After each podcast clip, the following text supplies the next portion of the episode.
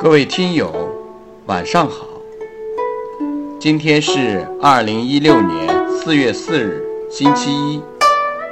我是您的朋友洪老师，欢迎您收听荔枝 FM 一九七八四一二诗词在线。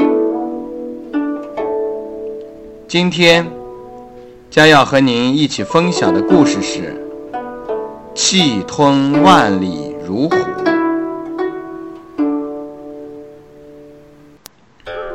公元一二零四年，也就是南宋嘉泰四年的春天，辛弃疾被调到镇江当知府。自从他山东起义南归到现在，已经三十多年过去了。在这三十多年中，有二十多年，辛弃疾过的是浮沉挫折的仕宦生活。从宋孝宗淳熙八年，也就是公元一一八一年冬天，辛弃疾遭弹劾罢官，回到江西上饶带湖闲居，一住就是十年。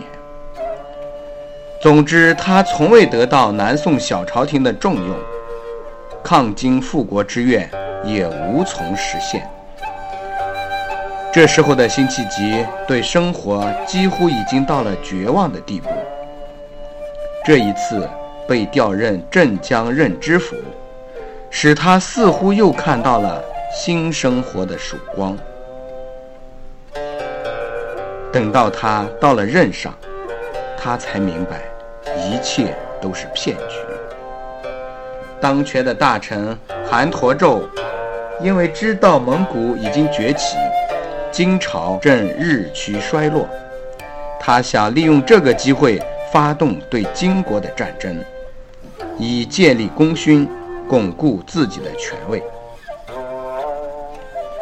韩侂胄这次启用辛弃疾，只不过要用他在主战派心中的威望，使自己的阴谋得以实现。当辛弃疾知道这些以后，真不愿到镇江去上任，但是以为人臣，又怎能违命不遵呢？于是他匆匆到了镇江任上。这时的镇江已经和抗金初年的镇江大不相同了。那时镇江是抗金的第一道防线。由于皇帝坚持抗金，并有了充足的准备。使抗金斗争有条不紊地进行着，打退了敌人很多次的进攻，不但没有丢失一寸土地，反而使敌人一想到镇江军民的斗争精神，即谈虎色变。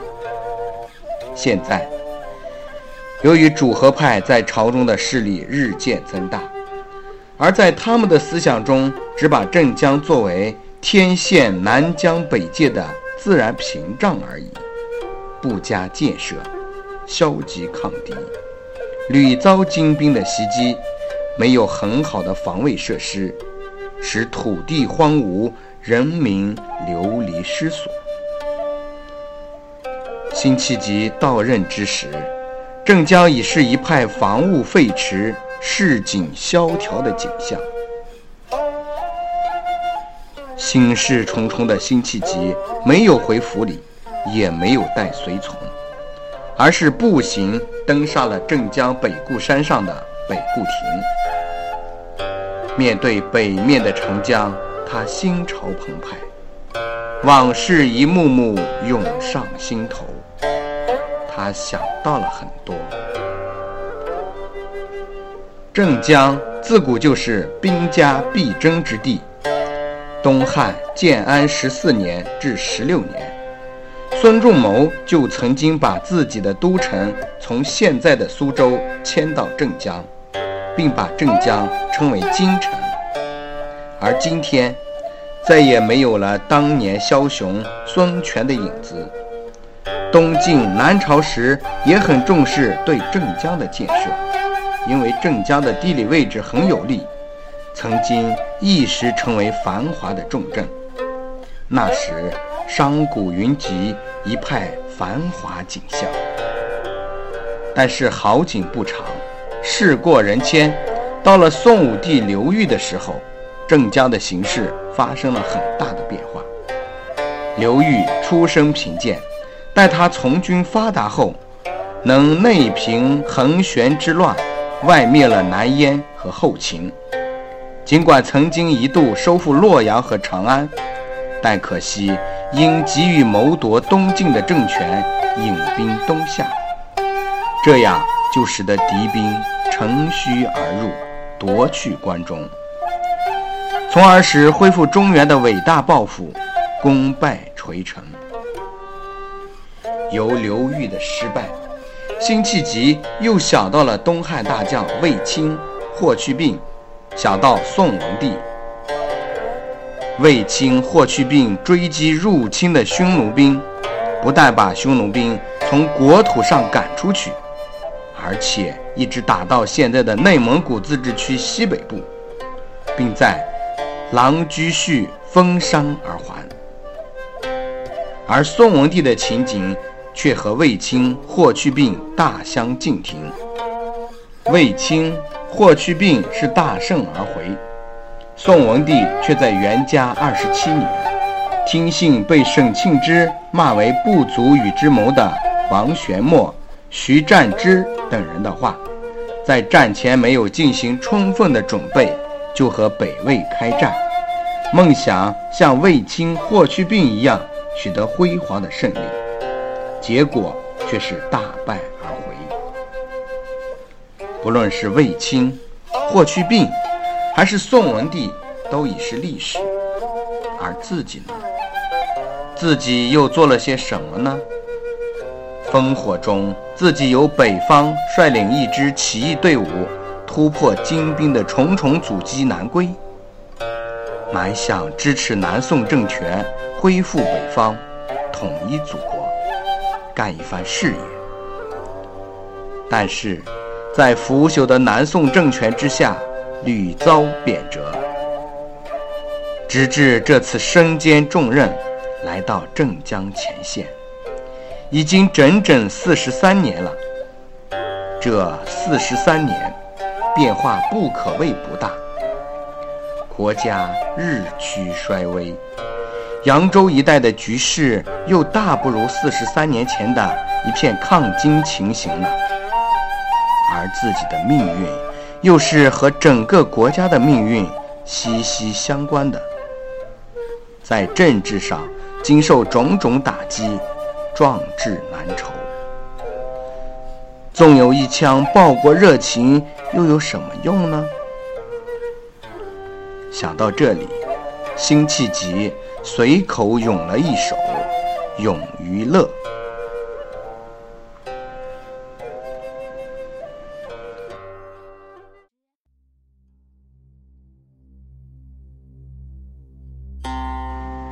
千古江山，英雄无觅孙仲谋处。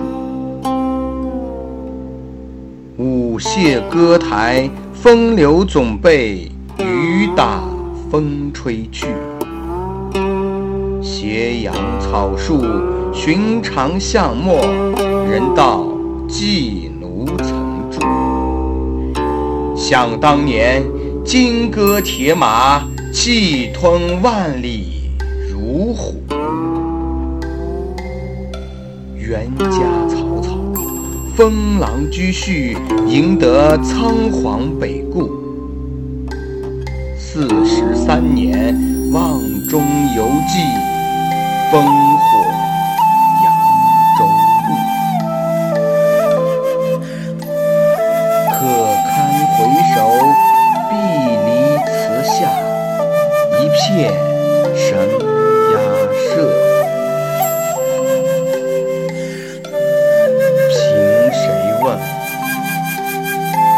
廉颇老矣，尚能饭否？凭谁问？廉颇老矣。尚能饭否？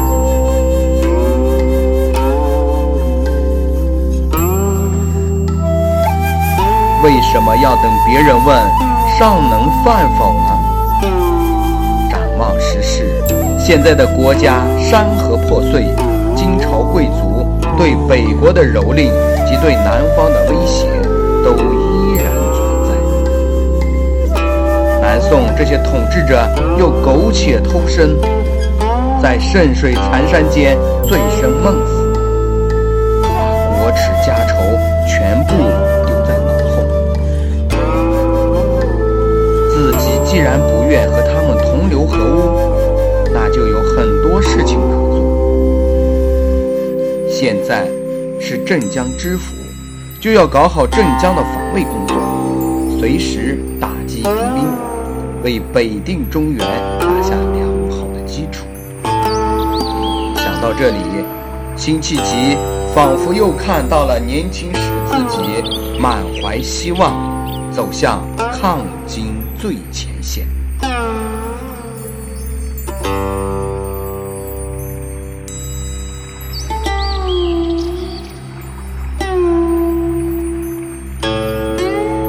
今天的故事就为您分享到这里，感谢您的收听。欢迎您在星期三同一时间收听《宋词故事之二十四》，醉里挑灯看剑。